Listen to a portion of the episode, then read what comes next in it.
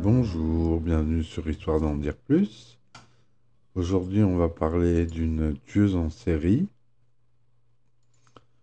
Madame Jane Topan, qui est née en 1854 et morte en 1938.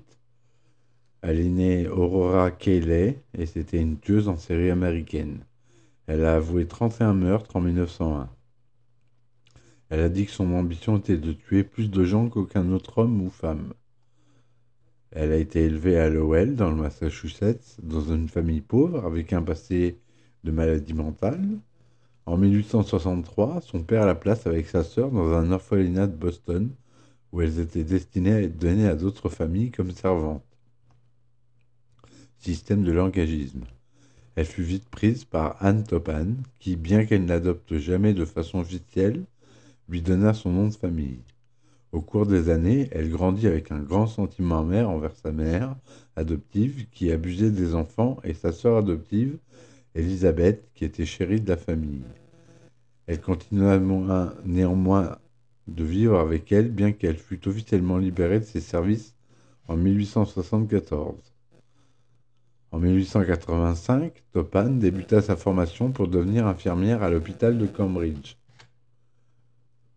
dans le Massachusetts. Durant ses années de résidence, elle utilisa des patients comme cobayes dans des expérimentations avec de la morphine ou de l'atropine. Elle changeait les dosages prescrits pour voir ce que cela faisait sur le système nerveux. Elle passait beaucoup de temps seule avec ses patients, leur faisant de faux diagrammes et les médicaments pour se faire passer pour la conscience ou l'inconscience, et même se mettre au lit avec eux. On ne sait pas si ces activités sexuelles ont eu lieu lorsque ses victimes étaient dans cette phase, mais lorsqu'on lui demanda après son arrestation, Jane Topan répondit qu'elle obtenait un tressaillement sexuel des patients après la mort, revenant à la vie puis mourant à nouveau. Topan administrait un mélange de drogue aux patients qu'elle avait choisis comme victimes, se couchait avec eux dans le lit et les tenait près de son corps alors qu'ils mouraient. Cela était très rare pour des tueurs en série et notamment des tueuses en série, qui tuent généralement pour le gain financier et non pour des tressaillements sexuels. Elle fut néanmoins recommandée pour le prestigieux hôpital général du Massachusetts en 1889, là où elle fit d'autres victimes, mais fut congédiée pour avoir prescrit des opiacés avec insouciance. Elle commença alors une carrière en tant qu'infirmière privée dans laquelle prospéra malgré des plaintes pour vol. Elle commença sa suite d'empoisonnement en 1895 en tuant ses propriétaires. En 1899, elle tua sa sœur adoptive Elisabeth avec une dose de strychnine. En 1901, Jane Topan emménagea avec le veillard Alden Davis et sa famille au Cotomet pour prendre soin de lui après la mort de sa femme, que Jane Topan avait elle-même assassinée. En quelques semaines, elle tua Davy et deux de ses filles. Elle emménage alors dans sa ville natale et chercha à suivre avec le mari d'Élisabeth, sa sœur adoptive, l'empoisonnant lui aussi afin de justifier sa présence à son chevet. Elle s'empoisonna elle-même pour susciter sa sympathie. La ruse ne fonctionna pas et il la mit dehors. À la suite de cela, les membres survivants de la famille Davis ordonnèrent un examen toxicologique sur la fille cadette des Alden Davis. Le rapport mit en évidence qu'elle avait été empoisonnée. Ainsi, les autorités locales saisirent la police en vue de faire interpeller Jane Topan, et le 26 octobre 1901, elle fut arrêtée pour meurtre. En 1902, elle avait avoué 11 meurtres. Le 23 juin, au tribunal du comté de Barnstable, elle fut jugée non coupable pour cause de folie et fut internée à vie à l'hôpital psychiatrique de Taunton jusqu'à sa mort le 29 octobre 1938.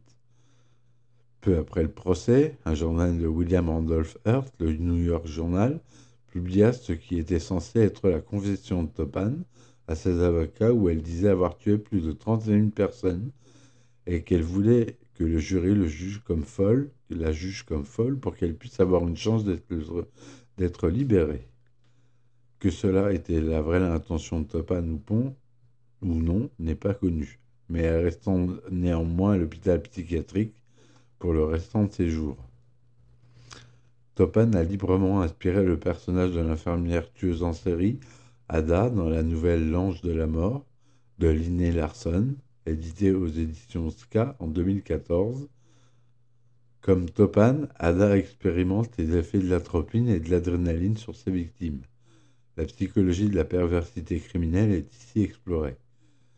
Topan est souvent perçu comme ayant été l'inspiration pour l'incomparable Bessie Denker, un personnage dans le roman The Bad Seed de William Marsh, lequel Maxwell Anderson convertit en pièce de théâtre et film à succès. Comme Topan, Denker était une empoisonneuse en série qui commença à en tuer en bas âge. Dans le film indépendant American Nightmare en 2002, écrit et dirigé par John K.S., l'actrice Debbie Rochon incarne une meurtrière nommée Jan Topan, qui arrive à tuer plusieurs personnages au cours du film de différentes manières. Son personnage est aussi employé en tant qu'infirmière, comme mentionné au début du film. Ce personnage fut inspiré par la vraie Jane Topan, mais sa méthodologie de meurtre diffère complètement et le film n'est pas une biographie. Donc euh, voilà euh, les meurtres de Madame Topan, qui est une des premières tueuses en série, qui a été connue.